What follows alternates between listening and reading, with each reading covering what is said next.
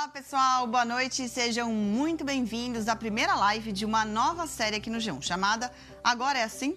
A gente vai conversar sobre o mundo que a gente vai viver quando a pandemia acabar, na verdade sobre o mundo que a gente já está vivendo, né? Então a gente vai falar sobre novos hábitos, novas formas de se relacionar, novas formas de trabalhar, sobre a nossa relação com o mundo digital. E aí toda sexta de manhã a gente vai publicar um vídeo apresentando esse tema. E sete da noite a gente tem um encontro marcado aqui ao vivo para debater com os nossos convidados. E você pode participar, é só enviar o seu comentário ou sua pergunta nas nossas redes sociais. E bom, o tema de hoje é vida em comunidade. Será que quando a pandemia acabar a gente vai sair dessa mais individualista ou mais atento ao coletivo, com mais senso de comunidade, mais solidário? Antes de começar a conversar, vamos assistir um vídeo que a gente preparou sobre o tema. A pandemia do novo coronavírus fez com que o mundo todo tivesse que lidar com o mesmo problema. Mas ela afeta cada um de nós de formas diferentes. É como se estivéssemos todos sob a mesma tempestade, mas cada um num barco diferente, alguns em navios seguros e outros em canoas frágeis. Diante disso, será que a gente vai sair dessa mais unidos, com mais senso de comunidade, ou mais afastados e mais individualistas?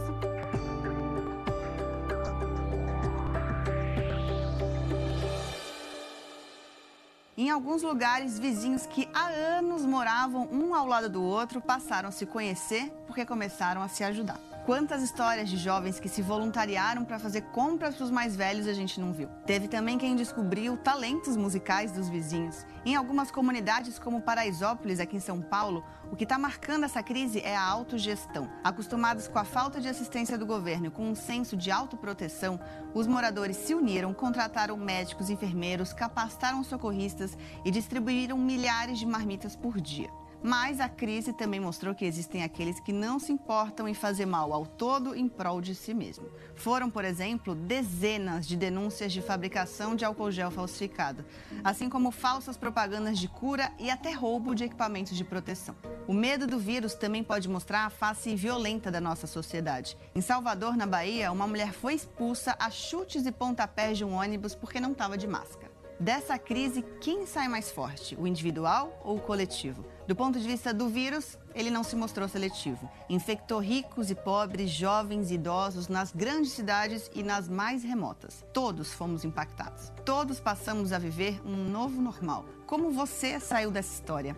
Como é a sua e a nossa nova comunidade? E participam hoje aqui da nossa conversa dois convidados. O escritor e palestrante Clóvis de Barros Filho e a arquiteta e líder comunitária do Jardim Colombo, Esther Carro. Muito obrigada aos dois por toparem o nosso convite. A Esther tem um trabalho muito importante lá no Colombo. Ela já tocava o Fazendinhando, que é um projeto que quer transformar uma área de descarte de lixo em um parque na comunidade. E aí, com a chegada da pandemia, ela se viu à frente de várias outras ações para ajudar os moradores. Esther, como é que foi a chegada do coronavírus no Colombo e como vocês se organizaram? Bom, primeiramente, boa noite a todos. Gostaria de agradecer é, pelo convite. Uh, Para mim é uma honra estar participando dessa live com vocês. É, no Jardim Colombo, a princípio, as pessoas, é, as pessoas elas não tinham muito noção do que estavam acontecendo. Elas foram é, ter essa noção aos poucos. E quando nós estávamos no projeto da Fazendinha, do projeto Fazendinhando, é, e algumas pessoas começaram a nos procurar falando que, olha, nós não temos nada em casa, é, estamos sendo mandados embora do serviço. É, e essa situação começou a nos afligir de alguma maneira, falando assim, bom, então é, as aulas estavam é, começando a parar, os trabalhos também da, dos integrantes da equipe. E nós nos encontramos numa situação que fomos, bom, nós temos que fazer algo. E a primeira iniciativa que nós tomamos foi de fazer uma pequena campanha. Essa pequena campanha é, nós é, soltamos nas nossas redes sociais e deu o resultado de, a princípio, de 23 cestas básicas. Só que não era um número suficiente quando se trata de uma comunidade com mais de 15 mil moradores. Uh, conforme essa campanha ela foi sendo divulgada, ela foi sendo espalhada, conforme os dias foram se passando, é, ONGs, é, institutos, associações, é, empresas, universidades, escolas começaram a nos contatar para também querer de alguma forma ajudar. Então, a princípio, o que era, o que começou com 26 cesta, é, 23 cestas básicas é, e com um número muito pequeno de voluntários, é, aumentou para hoje, nós já chegamos a receber mais de 3 mil é, cestas básicas, nós já conseguimos atender mais de 3 mil moradores. A princípio também foi muito difícil para nós uh, estar à frente dessa, dessa situação, dessa realidade, porque o projeto Fazendiano ele atendia cerca de 150 famílias e começar a atender é, 5 mil famílias, tanto dentro do Jardim Colombo quanto no entorno, é, causou uma preocupação muito grande para nós. É, nós não tínhamos experiência é, como lidar com as pessoas, em como fazer a gestão, em como, em como é, captar recursos. Então foi tudo assim muito novo para nós.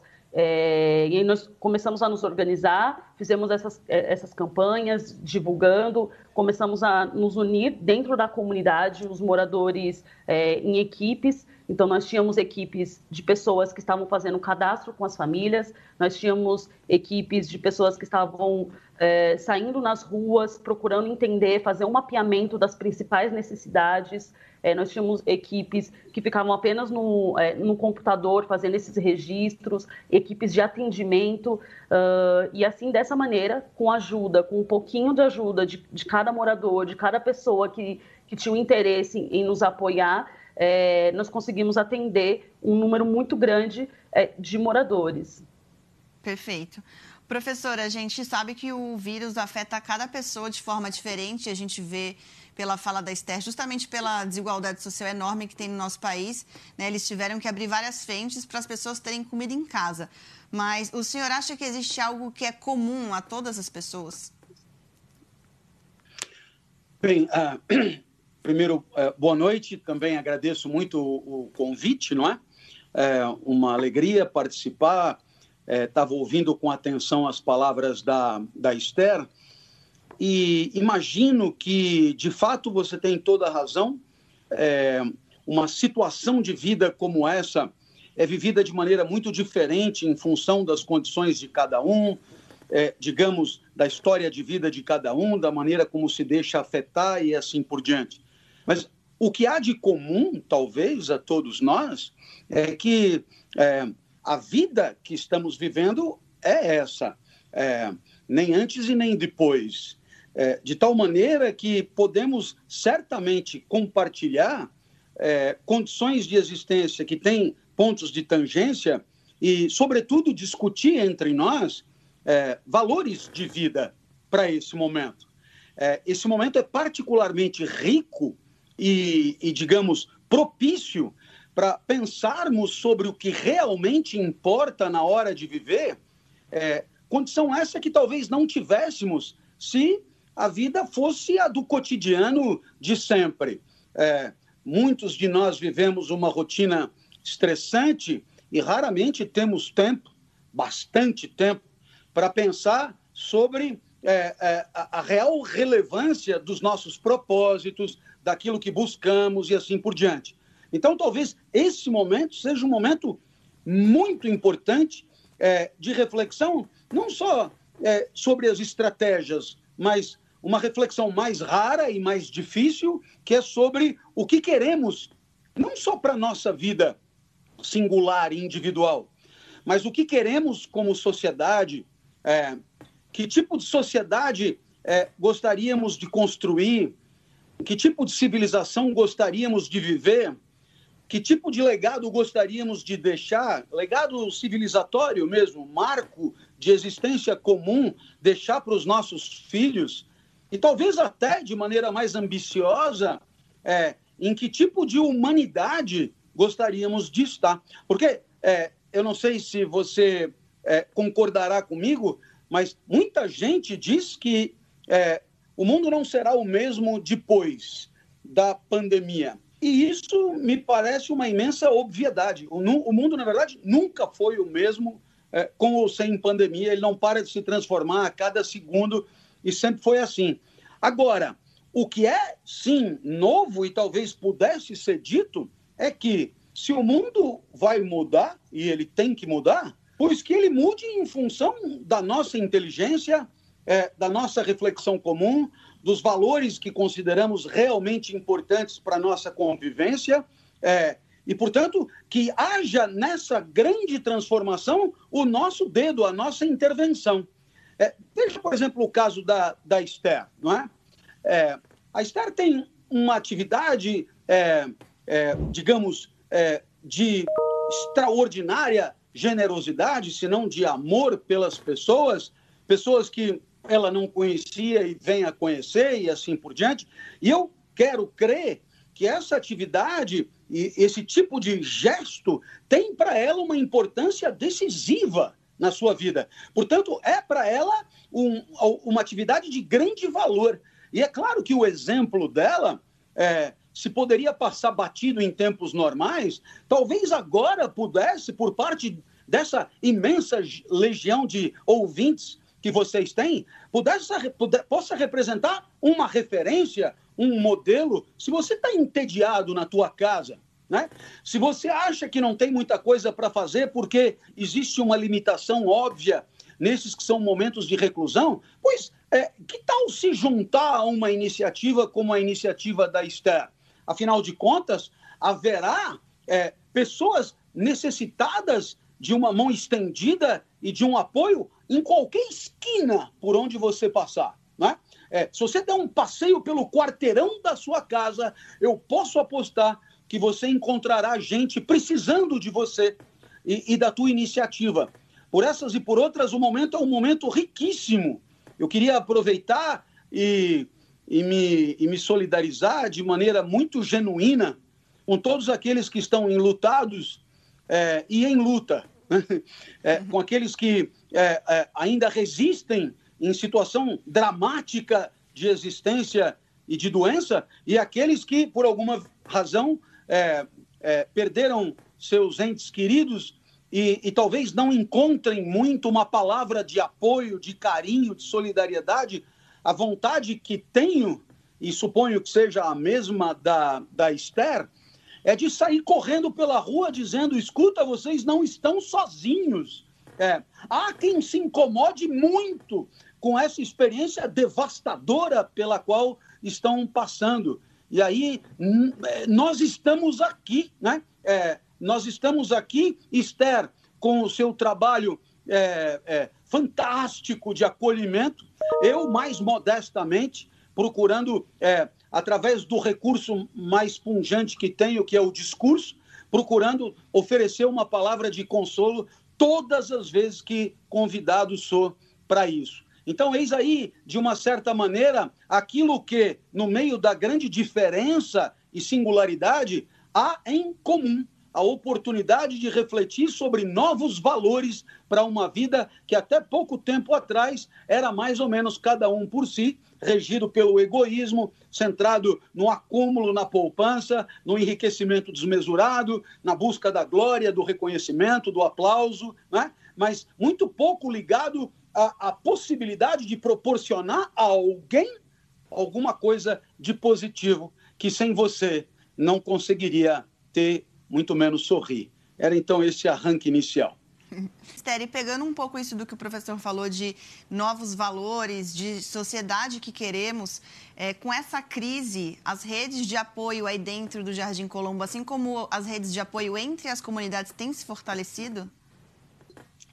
Muito, com certeza. É, eu nunca tinha recebido tanto apoio é, dentro do Jardim Colombo como nós temos recebido neste momento. Então, assim, quando, e quando eu digo é, o apoio, não é no, só no sentido financeiro, é no apoio emocional, é no apoio de você estar tá recebendo diariamente mensagens de pessoas que estão preocupadas, que pessoas que é, como, como está você, como está a comunidade, como estão os moradores, como estão é, as pessoas que estão infectadas, como está precisando de alguma coisa, o que, que nós podemos fazer. Então, assim, diariamente é, nós temos recebido mensagens, e-mails é, de pessoas é, da sua própria sociedade civil se organizando entre si, fazendo campanhas entre si para fazer os recursos, para fazer os materiais que precisamos é, chegar dentro da comunidade. Então, assim, é, no momento em que antes, eu posso dizer assim que o meu grupo pequeno no movimento fazendiando, que começou assim de uma forma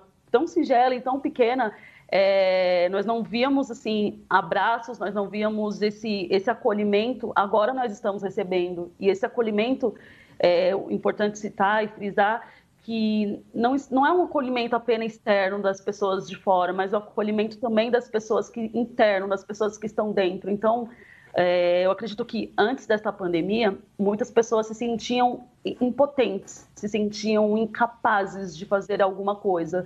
E agora é possível notar isso, é possível você ver é, as pessoas elas se unindo mais é, em prol de uma causa, é, antes o que eu observava muito também agora as pessoas elas têm muito medo elas sentem medo elas sentem medo de falar elas sentem vergonha de dizer que está precisando de algo dentro de casa uma cena que me assustou muito uh, na, nas primeiras entregas das primeiras cestas básicas foi que nós entramos numa casa de um idoso que mora sozinho e quando nós entramos na casa dele é, não tinha nada não tinha absolutamente nada. Nós abrimos o armário dele, o armário estava vazio, a, o fogão estava sujo, sujo, banheiro, assim, tudo muito sujo, tudo, sabe? E aquela cena, é, acho que eu nunca vou esquecer disso.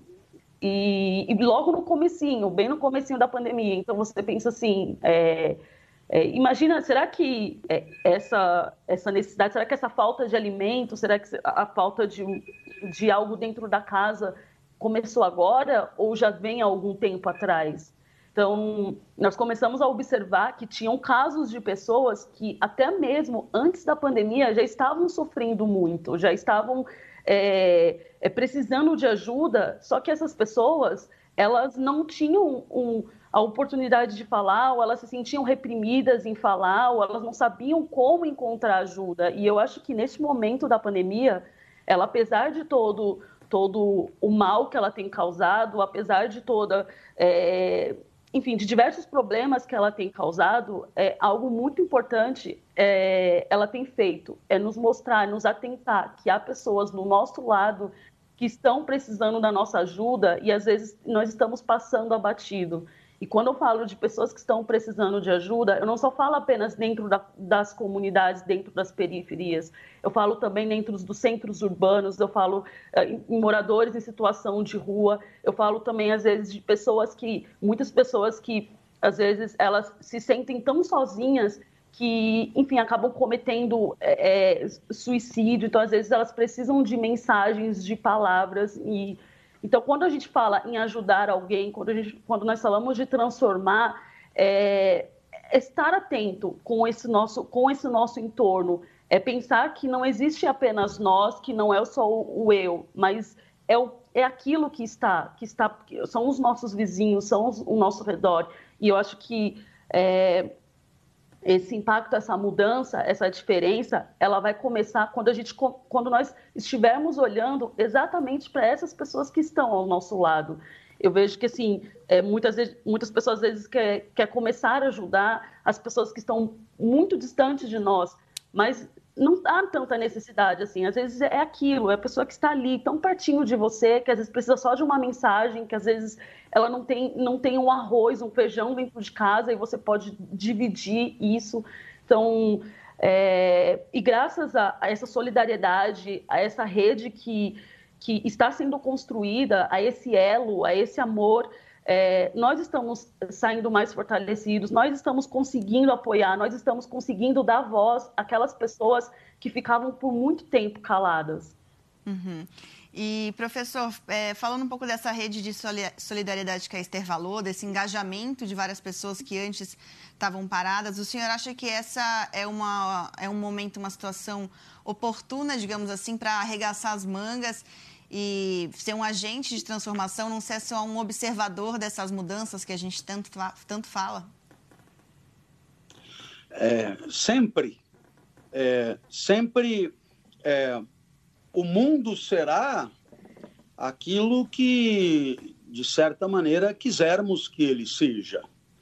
E a oportunidade é, é muito é, interessante e é muito é, rica eu repito, para que é, é, cada um de nós é, se sinta um pouco protagonista dos acontecimentos e não um mero espectador das ocorrências.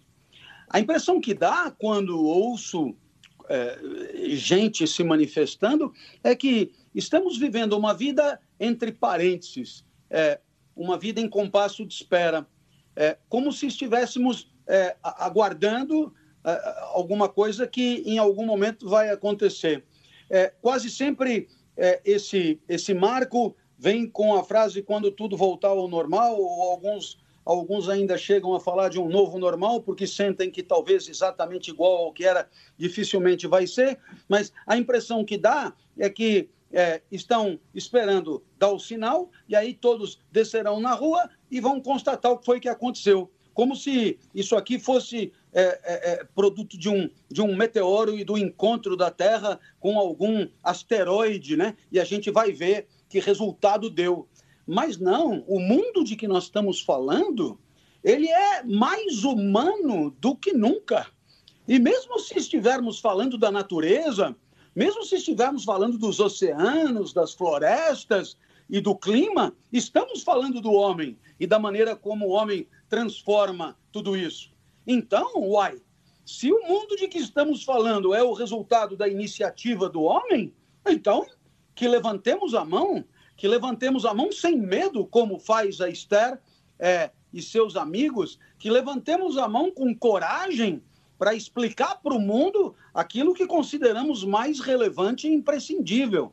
É, é, seria muito lamentável que saíssemos dessa situação e retomássemos a vida absolutamente obtusos e voltados aos mesmos propósitos que nos guiavam até então. Por quê? porque eles nos levaram a, a, a uma vida que não queremos, a uma sociedade que não queremos. No nosso caso, da sociedade brasileira, uma sociedade profundamente desigual, ah, uma sociedade é, com uma concentração de recursos é, absolutamente absurda, que não tem nada de normal, e por isso chamar de normalidade o que vivíamos antes é só chamar de realidade que não existe mais. Mas de normal não há nada. Tamanha injustiça na hora de compartilhar recursos por essas e por outras. É, se tudo está por fazer, ou se tudo está por refazer, pois então que refaçamos nós, todos nós, juntos. E é claro, essas redes de solidariedade, é, das quais a Esther fala é, com muita propriedade, elas talvez sejam o primeiro sintoma de um novo mundo. É, não haverá forças transcendentes, não haverá respostas em Júpiter para os problemas daqui. Os problemas daqui têm que ser resolvidos pelas pessoas que se encontram aqui, submetidas às dificuldades daqui e, e, e, assim por diante. Por essas e por outras, a nossa sociedade, estamos juntos nela, né? Esther, eu e vocês que nos ouvem, né? Estamos juntos nela.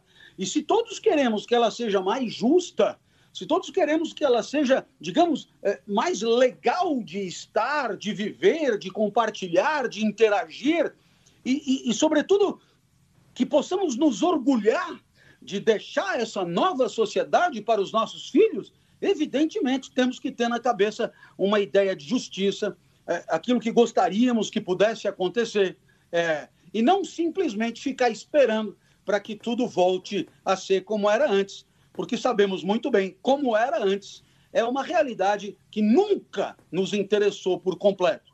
É, nunca vivemos, na verdade, num país é, é, é, que pudéssemos aplaudir completamente. Por quê? Porque sempre soubemos que o nosso país é marcado aqui e acolá por, por injustiças, é, por desequilíbrios, e, e, portanto, uai, se é hora de reconstruir, pois então que seja de forma mais justa e, e pensando é, em, em, como fazer para construir uma sociedade é, é, é, é onde todos tenham é, chances equivalentes de uma cota de felicidade. Eu vou até repetir, né? Uma sociedade onde todos, eu vou retomar a palavra, todos em caixa alta, né, possam reivindicar cotas equivalentes de felicidade na hora de nascer, na hora de ir para a creche, na hora de ir para a escola, na hora de se preparar para um curso de formação profissional, na hora de é, exercer uma profissão, na hora de constituir uma família, né? na hora de dar condições de vida para essa família, na hora de envelhecer. Né? Como ela disse, com emoção, e, e, a Esther é do tipo de pessoa genuína, é, que põe verdade e autenticidade naquilo que fala e fala com emoção, quando ela relatou o idoso que não tinha nada em casa, mesmo, mesmo é, é, provavelmente antes da, da pandemia. Pois é, é, que possamos nos preocupar em construir uma sociedade onde os idosos possam envelhecer com dignidade, não é? Possam envelhecer com dignidade e não se sintam descartáveis, como se fossem inúteis e já incapacitados a contribuir com o PNB, com o processo produtivo e assim por diante. E tudo isso talvez pudesse nos entreter nesse momento de pandemia, para que saindo daqui possamos arregaçar as mangas e não ver o que aconteceu, mas fabricar o que vai acontecer, produzir o novo mundo.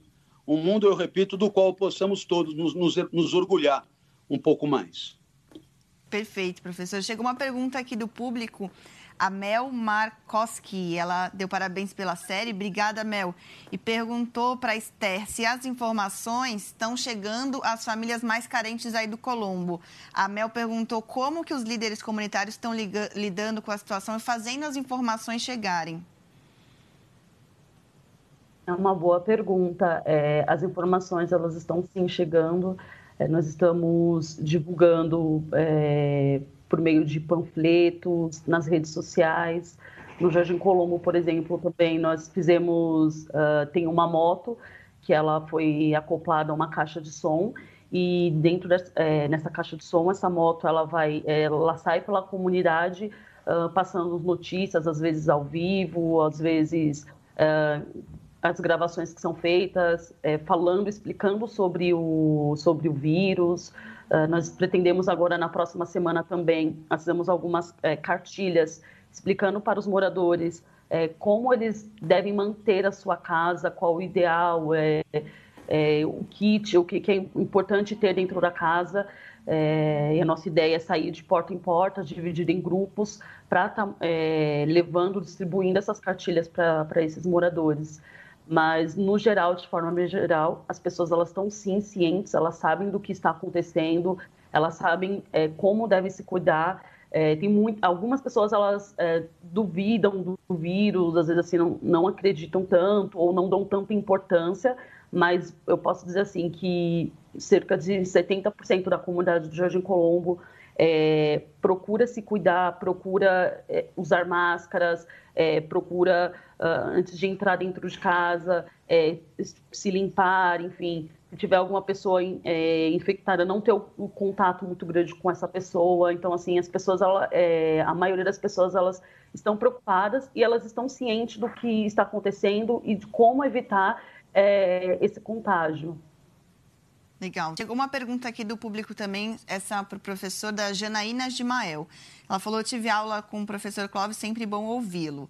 Tem uma pergunta: como podemos trabalhar desde cedo a questão da empatia para que ao menos as próximas gerações consigam desenvolver o maior senso de comunidade e solidariedade por aqui?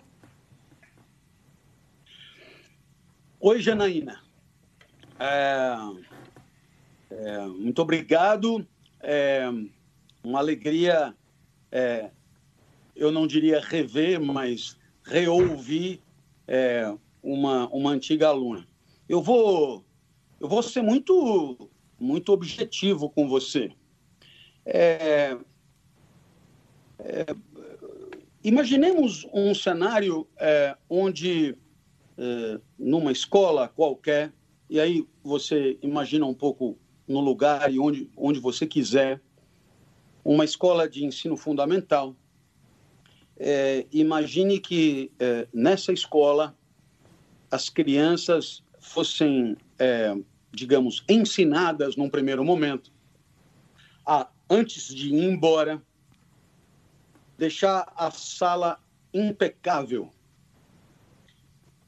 Mais do que isso, Imagine que nessa escola tenha um refeitório. as crianças então também seriam ensinadas não só a fazer, preparar o próprio alimento, mas a deixar impecável o refeitório. Imagine também que essa escola com certeza terá é, sanitários. Então as crianças seriam ensinadas a deixar impecáveis os sanitários. Como assim, professor? O senhor está sugerindo que o aluno vai lá lavar o vaso sanitário? Isso, eu não estou sugerindo, eu estou dizendo que é isso. Né? Então, sabe qual é a consequência disso, Janaína? A consequência disso, em primeiro lugar, é que isso se tornará um hábito. E aí, esses alunos acharão estranho não fazer isso se um dia não, não fizerem. Mais do que isso, tenderão a fazer isso também em casa, né? É, a zelar pelo que é próprio. Agora vem exatamente o ponto da tua pergunta. Na hora que você é, foi educado para lavar o banheiro, digamos, é, da escola ou um banheiro público, talvez você tenha melhores condições de respeitar aquele que porventura venha a fazer isso por você. E aí você começa a criar uma espécie de hábito de respeito pelas pessoas, sejam quais forem as suas atividades. Por quê? Porque ao longo do, do processo de, de formação e de educação cívica, é, passaram pela fase de fazer aquilo que agora outros estão fazendo. E, portanto, não os tomarão por inferiores e assim por diante. Dessa maneira, é, não tem como não despertar a empatia, porque aquilo que aquela pessoa está fazendo, você aprendeu a fazer, você fez por muito tempo e você sabe o valor daquilo para o bem-estar de todos. Sabe, é, vamos imaginar que naquela escola lá do começo, algum dos alunos tenha é, é, aplicado um, um ardil e na hora de lavar é, o box do vaso é, é, que lhe cabia, ele finge que fez e não faz. De tal maneira que, como resultado, nós temos a escola limpa, nós temos é, o, o, banheiro limpo, só o, a parte dele permanece imunda, suja e desigienizada. Pois muito bem, em dias subsequentes, aquilo pode se repetir e aí aquele pedaço da escola se torna um verdadeiro lixo, tornando, de certa forma, é, inusável, inabitado. E aí, claro, imediatamente buscaremos identificar o que foi que aconteceu, que uma escola que funciona perfeitamente tem um pedaço dela condenado à, à total falta de higiene. E rapidamente aquele grupo encontrará aquele que não cumpriu com a sua tarefa, não fez o que tinha que fazer pelo todo. E rapidamente se entenderá. Não só o menino que, é, é, é, digamos, é, traiu o grupo, mas é, por parte do grupo, todo, todos nós rapidamente entenderemos que um grupo tem boas condições de vida quando todo o grupo participa da preservação dessas condições não é? E aí todos é, se sentirão concernidos e responsáveis pela, é, é, pela manutenção das boas condições de vida naquele lugar. E a partir daí, evidentemente, se sentindo parte importante do todo, não é? começaremos a, a, a reivindicar que os outros façam o mesmo, começaremos a reivindicar o direito de ser ouvidos, de ser considerados, e aí começaremos sim a nos tornar cidadãos dentro de um determinado grupo. Você percebe que eu comecei lavando banheiro na escola, quando você aprende que no final das contas, é, cada um de nós pode, através da educação, construir uma nova sociedade aonde haja respeito de todos por todos. Janaína. Ótima sugestão, professor. Espero que tenham educadores nos escutando. E a gente fala muito de empatia e coletividade, mas nesses momentos de crise também, às vezes, o individual grita, né? Então, Esther, queria saber se vocês já tiveram aí algum problema com doação, briga, já teve algum episódio assim? Sim, nós tivemos logo no início, na, na, na primeira doação que nós é, tivemos, é, que foi um número maior de cestas básicas, é, houve uma confusão. Uh, nós não sabíamos muitos moradores chegando e as pessoas é, querendo ali a sua cesta básica e, e sabe gerando aquele tumulto. Ninguém sabia esperar, ninguém sabia escutar, ninguém sabe. Eles só queriam ver se o nome deles estavam ali. Então naquele momento foi assim, é, nos assustou muito. E nós ficamos muito preocupados com aquela, com aquela situação. Falamos assim, poxa, é, nós estamos tentando ajudar, nós estamos procurando ajudar, uh, mas a essa, uh, nesse primeiro momento, com essa quantidade de cestas, está todo mundo in, querendo, querendo pensar em si, tá todo mundo, ninguém está sabendo esperar, ninguém está sabendo escutar.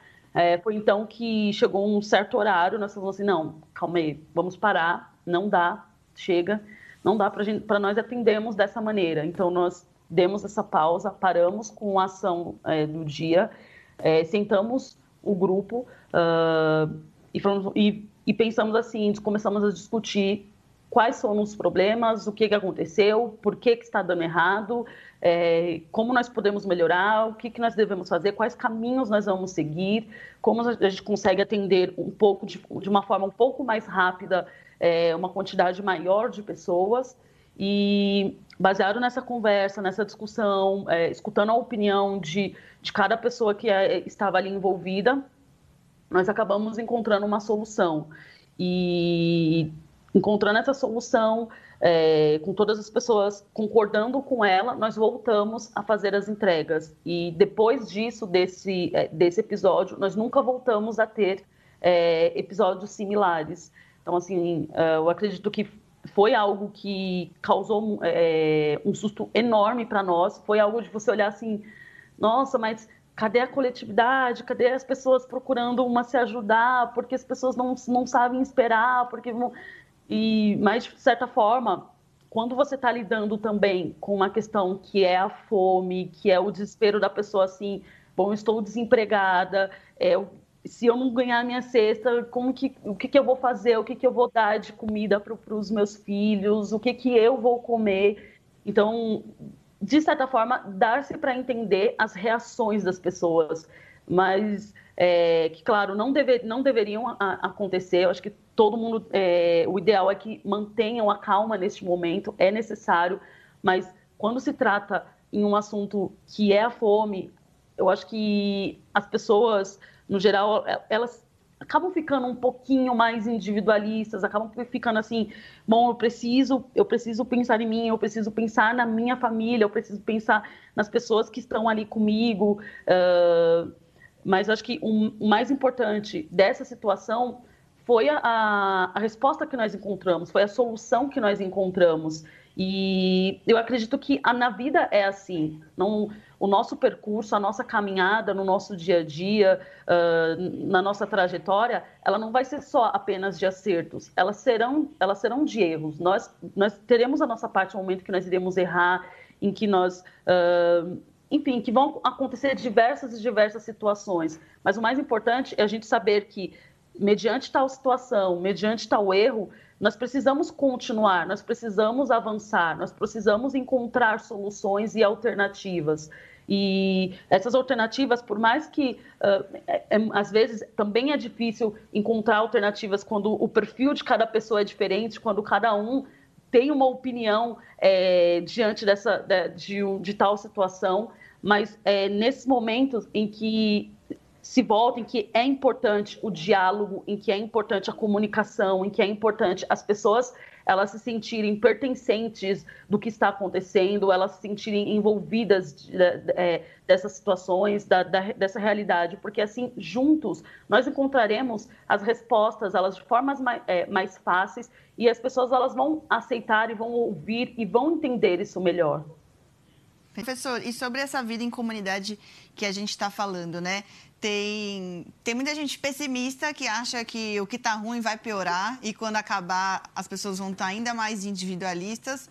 Mas tem quem ache que essas, essa rede de solidariedade permaneça, cresça, que mude isso dentro das pessoas. O senhor está de qual lado? Eu, eu, vejo que dos mais otimistas, né? O que você acha que vai se manter pós-pandemia? Sabe, é, eu vou pedir a sua licença para é, evitar de, de fazer futurismo é, no sentido de, de chutar aqui uma resposta. Olha, é, em relação ao que era depois da pandemia, vai ser tudo mais legal porque as pessoas vão ficar mais legais e elas vão pensar mais nos outros. Ou então, ao contrário, como você falou, as pessoas vão ficar ainda mais mesquinhas, mais ego egoístas e vão pensar cada vez menos nos outros. O que eu prefiro fazer no lugar disso, porque se é para escolher entre um desses dois caminhos, eu realmente é, não sei te responder. É, o que eu é, preferiria dizer é que é, é, é possível interceder no sentido de formar pessoas com um pouco mais de consciência de pertencimento é, e, portanto, pessoas é, capazes de, é, eu diria, quase que por método de ação, considerar a presença de alguém e considerar o dano eventual que podemos causar a alguém ao fazer uma coisa ou outra. Então, eu, eu te diria que é possível, é, é, é, do ponto de vista de formação de vida em sociedade, né, de educação mesmo, formal, familiar, etc., é possível, talvez como já tenha acontecido no passado ou em outros países, né, é possível você aprender a respeitar a presença de alguém, aprender a ouvir o que o outro tem a dizer antes de tomar uma decisão que possa prejudicá-lo, de tal maneira a, a, a fazer disso não alguma coisa absolutamente excepcional, como é o caso de uma, uma, uma pandemia, provavelmente. Mas não, é, é, é para toda a vida em qualquer momento, é você, eu diria, sistematicamente, na hora de agir, você evitar de tomar decisões que possam trazer consequências prazerosas, lucrativas, agradáveis para você, mas que ao mesmo tempo trazem consequências nefastas e devastadoras para os outros. Então, você tem o hábito de considerar: puxa, isso seria bom para mim, mas se eu fizer, é, isso vai produzir dano a muita gente. Então, eu vou evitar, ainda que isso me seja confortável. E eu vou optar por uma outra solução, talvez não tão é, é, é, é vantajosa para mim, mas que seja, eu diria, com melhores consequências para as pessoas é, é, cuja sorte eu estou vislumbrando aqui. Então, veja, isso pode se tornar realmente um hábito, de tal maneira que você nem consegue mais fazer de outra maneira. eu, eu, eu, eu me atrevo a dizer que uma das formas de fazer uma sociedade virtuosa, com cidadãos virtuosos, é, é, através da educação, criar hábitos de virtude, hábitos de honestidade, hábitos de respeito, hábitos de, de, de compartilhar, hábitos de considerar. É, vocês são muito jovens, mas é, eu sou de uma geração onde habitualmente é, nos levantávamos para que alguém mais idoso sentasse, sem a menor necessidade de uma lei municipal 3448 barra não sei o quê, que determinasse é, essa minha conduta. Eu sou de uma geração, tenho uma pessoa de mais idade para entrar no elevador, abrimos a porta, deixamos entrar e assim por diante. Esse tipo de consideração, que pode parecer, digamos, é, é, é leviana ou, ou, ou supérflua, é, ela acaba, de certa forma, é, se traduzindo também é, numa generosidade, num respeito, em momentos de maior gravidade, aonde, por, por eu diria que, é, é, por um certo jeito de ser interiorizado ao longo de um aprendizado que se estendeu por muito tempo, você não consegue suportar é, a injustiça e a tristeza da qual é vítima o outro que você está vendo. Né? Então, você se insurge toda vez que alguém diante de você é vítima de uma injustiça e, portanto, é vítima de, de uma iniquidade, é vítima de uma crueldade, e aí você é, porque foi educado assim, porque aprendeu a fazer assim, você se insurge e você zela, zela pela segurança do outro, zela pela sobrevida do outro, zela pela nutrição do outro e assim por diante. Então, eu tenho certeza né, que é, se alguém chegasse para Esther hoje e dissesse: Olha, é, eu vou botar você agora num esquema de trabalho, num mundo onde você vai começar como gerente, mas você tem que ir para diretor, se é bom, se é bom, você vai ganhar cada vez mais, você vai papapá, e, e, você vai ser aplaudida, e, e, e você vai ter muito poder na organização.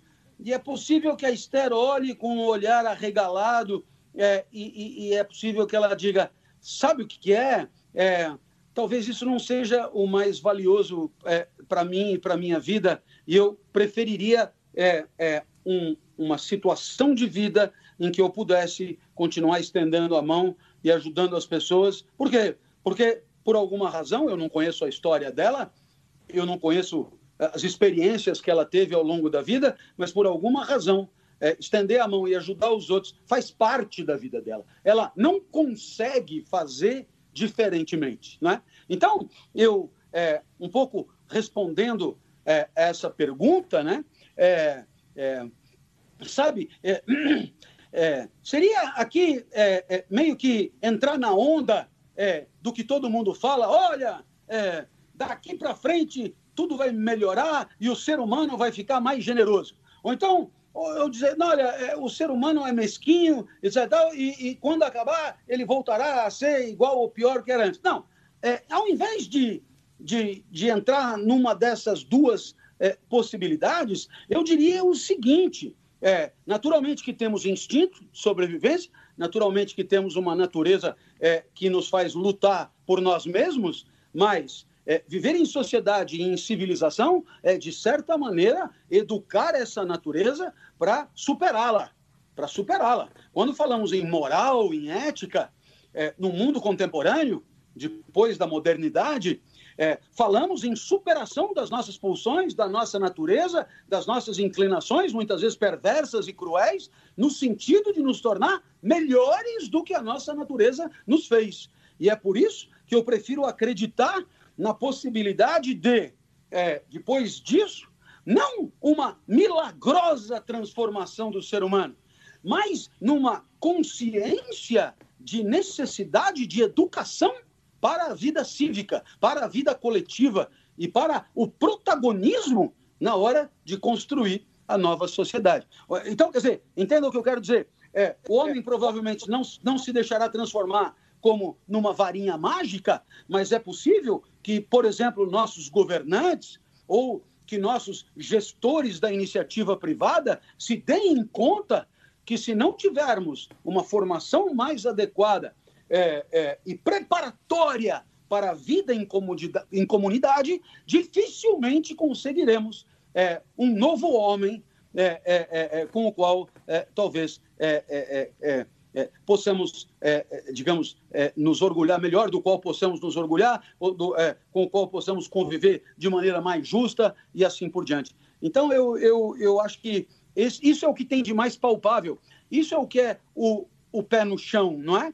é a certeza de que esse momento de pandemia não é o momento mais indicado para decorar os afluentes da margem esquerda do rio Amazonas, né? nem para decorar é, é, a, a, função das organelas citoplasmáticas, né? É, eu acho que não é o bom momento, mas é o bom momento, sim, para aprender o que só esse momento pode ensinar, que é o que está ensinando a Esther.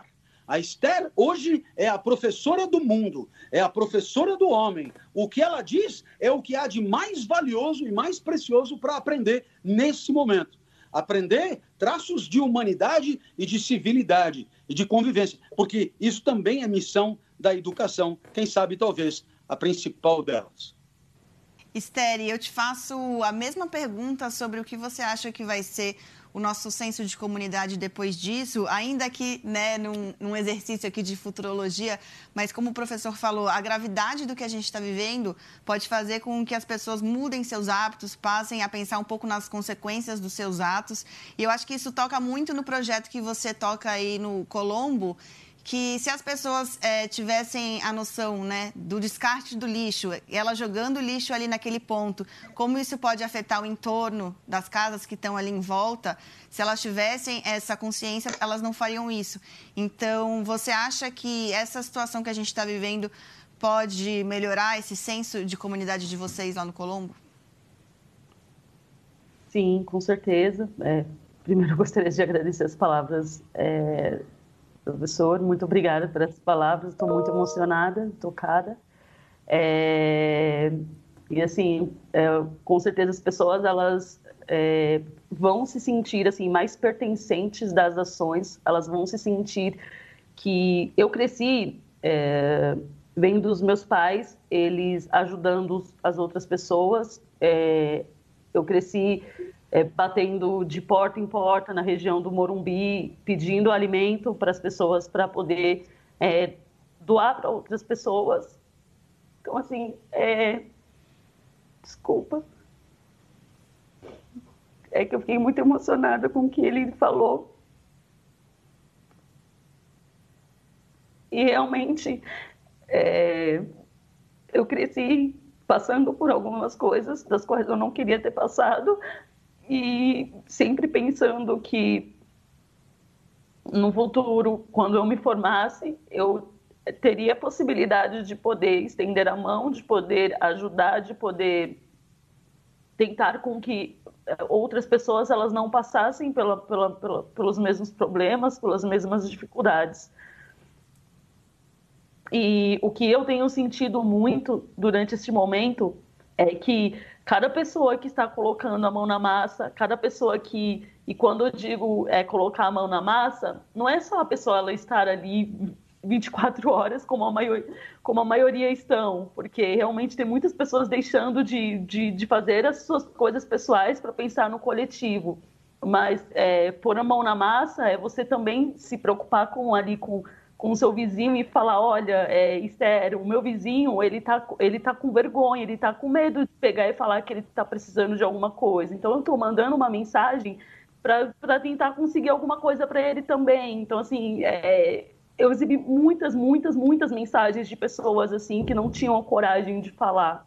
É, as pessoas, o que eu sinto é que o, o número das pessoas, elas vão aumentar no sentido de de que elas vão se sentir mais pertencentes, elas vão falar assim, não, eu posso mudar, eu posso agir, eu posso fazer algo. É, antes, do que antes. Antes, uh, nós chamávamos as pessoas para, vamos fazer os mutirões, vamos participar. Vinham mais pessoas de fora do que as pessoas de dentro.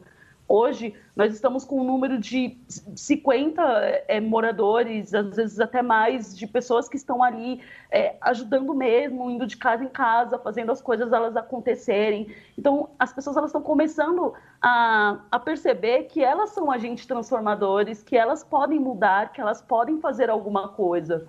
Então, a partir do momento que elas se sentem assim, as dificuldades, os problemas, eles vão diminuindo, porque essas pessoas elas vão ir em busca de soluções. Quantas e quantas é, é, mensagens, imagens eu vi nas redes sociais dos próprios moradores pegando e falando, é, compartilhando, falando assim, olha, tem fulano de, lá do outro lado, em outra comunidade, que está passando por muitas necessidades, que não, não tem nada em casa. Pessoal, vamos fazer alguma coisa, vamos, é, vamos mudar. Uh, ontem mesmo é, teve uma, uma família do, do Haiti que está aqui, uh, que está na comunidade e eles não tinham nada, nada. A primeira cesta que uh, eles receberam, eles dividiram entre seis irmãos. E eles ficaram muito felizes ontem, porque cada um deles recebeu uma cesta básica, recebeu um, um, um cartão, estava, estavam sendo ajudados. E eles falaram para nós que, assim, que, eles eram, que eles eram esquecidos. Uma dessas crianças que estava com. É, que recebeu essa cesta, tinha bolacha na cesta. E foi uma voluntária que entregou essa cesta para eles. E ela falou assim: Tia, você é a tia da bolacha. Olha que eu tô comendo uma bolacha, eu tava querendo tanto comer uma bolacha, sabe? Então, assim, são coisas, são pequenos gestos. Então, não é você fazer muito. Acho que a mudança não está no, no, no grandioso, no espetacular, naquilo em que em que o mundo todo vai ver, mas é, é, um, é um pouquinho que você vai fazendo, é esse trabalho de formiguinha que vai juntando em pequenas ações e isso vai mudando e isso vai crescendo. Então, eu estou sentindo isso, que essas pequenas ações, esses pequenos atos, esses pequenos gestos de amor é, têm se expandido, têm crescido de tal modo que a maneira como a pessoa, ela, ela agia de uma, de uma maneira antes, ela já não está mais agindo, ela está ela está mudando, ela está mudando uma maneira como ela fala, ela está mudando a maneira como ela está pensando, ela está pensando mais nesse coletivo, ela está pensando em mais soluções. Perfeito. Esther, chegou mais uma pergunta aqui do público para você, ainda um pouco nessa do da vida em comunidade. Essa pergunta já foca um pouco mais nos hábitos, não tanto nessa questão da solidariedade. A Maria Carolina Mateus fala assim: você acha que a gente vai mudar um pouco o nosso modo de conviver, por exemplo, num aniversário, na hora de soprar um, um, a velhinha do bolo, não vai soprar, porque aí vai, enfim, ter as gotículas que vão estar tá ali no bolo. É, a Maria Carolina pergunta isso, se você acha que os nossos hábitos em comunidade vão mudar também. Olha, dentro das comunidades, não porque assim é, o tempo todo nós estamos ali tentando manter a distância entre uma pessoa ou outra, mas é o tempo todo um querendo abraçar o outro, um querendo, sabe, se um tá chorando, um vai lá e tenta secar a lágrima do outro, é um tentando dar apoio. Então acho que assim, eu não sei isso fora das comunidades, mas dentro da comunidade esse é, essa sensação de o, coletivo, sabe, das pessoas estarem muito próximas, uma ajudando a outra, é muito forte, é muito grande. Então, acredito que, nesse sentido, esses hábitos, eles não, eles não, não têm como mudar, pelo contrário, o que eu estou sentindo é, nesses dias é que só, só está aumentando isso. As pessoas elas estão com aquela vontade louca de, nossa, não, e, e depois disso a gente precisa marcar algum encontro, marcar alguma, alguma festinha, não, e vamos, e, e sabe? E aí quando vem, às vezes tem até um ou outro que tenta vir não, eu preciso te abraçar, a gente precisa, não, vamos aqui, não, eu sei que não pode, mas vamos, sabe? Então fica o tempo todo assim, o tempo todo eu sinto isso, essa é muito grande essa união, essa essa coletiva, essa, é, sabe, as pessoas estarem tão unidas. Então acho que isso, apesar do é, das precauções que nós estamos to é, tomando, das precauções que nós iremos continuar tomando, mesmo assim é, isso não vai mudar. Eu acho que vai ser, vai, vai continuar existindo e vai ser mais forte ainda. Perfeito. E o tempo voou, mas eu faço uma última pergunta aqui para o professor Clóvis. É, o que o senhor acha que os grandes filósofos, se vivos estivessem aqui conectados nessa live diretamente da Grécia ou da Alemanha, diriam sobre o tema da nossa conversa? Ah, eu, eu penso que é, eles aplaudiriam muito a, a iniciativa desse diálogo. É, penso que é, quando você tem é, formações complementares, experiências diferentes, você pode enriquecer um propósito, uma luta, uma iniciativa comum, e é, eu tenho a impressão que isso talvez aqui seja o mais importante. Ouvindo a Esther, é, eu não pude me impedir de lembrar de um grande sábio, talvez o, o maior deles, o mais influente pensador da história e quem sabe é, Deus para muitos de nós, que é Jesus de Nazaré. É, é uma época que muito se fala é, dele, não é? E, é, é e muitas vezes é, esses discursos eles não vêm acompanhados, é, digamos, de um, de um acolhimento genuíno das suas principais ideias e convicções. Né? Então, eu, eu, eu penso que a Esther, sem ter falado de Jesus nenhuma vez, ela foi fiel a valores que são os maiores do cristianismo. É, o que a Esther quis dizer aqui o tempo inteiro, e a única coisa que eu fiz foi atrapalhá-la, comentando muito mal que ela dizia, é, o que a Esther quis dizer é que se nós nos amássemos um pouco mais, é, a vida de todos nós seria muito melhor. O que a Esther quis dizer é que o, o amor que podemos ter uns pelos outros é o maior valor da vida. Ele, ele, ele é tão grande, mas ele é tão grande que ele supera até mesmo o valor da sobrevivência. Afinal, tantos foram os que abriram mão da própria vida por conta do amor. E assim, Esther faz da sua vida uma homenagem aos valores de Jesus de Nazaré. Eu não sei qual é, é a sua crença, eu não a conhecia até o início dessa, dessa live, mas ela pode ter certeza que, que o que ela faz e a maneira como ela vive é muito alinhado com o que Jesus aplaudiria o tempo inteiro. Sabe, é, eu costumo dizer que sabedoria é pensar a vida bem e viver de acordo com o que se pensa. Né? Eu, vou, eu vou repetir porque às vezes é confuso. É, a sabedoria são duas coisas interligadas. É você ter condições de pensar com qualidade sobre a própria vida, identificando seus maiores valores, mas não ficar no pensamento e viver de acordo com o que pensa. E o que fez Esther aqui foi demonstrar, do começo ao fim da sua fala, enorme sabedoria. O que ela diz como pensamento e discurso é justo e a sua vida é, é harmônica, é alinhada com o seu pensamento. E é assim, eu tive o prazer de, de participar dessa mesa com ela que é uma mulher sábia e o privilégio de tê-la conhecido e o privilégio de ter participado dessa iniciativa de todos aqueles que organizaram esse encontro e que com certeza colaboraram e muito para que todos os nossos ouvintes tivessem aqui nas palavras da Esther uma referência maior sobre a vida, a vida na pandemia que não é sala de espera do novo normal. É a única vida que temos. E com muito amor, vamos vivendo, estendendo a mão e permitindo um sorriso de quem não sorriria nunca se a Esther não tivesse lá. É isso.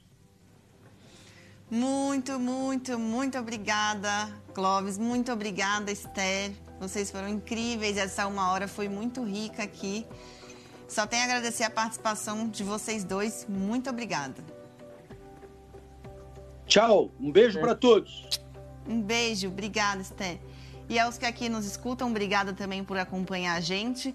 Lembrando que depois no G1, se quiser escutar de novo, se quiser compartilhar com os amigos, os vídeos vão estar aqui no nosso site. E também lembrando que semana que vem tem mais. Na próxima sexta a gente vai discutir educação, né? O que, que muda na educação. Então, fica aí com a gente. Um beijo e até a próxima.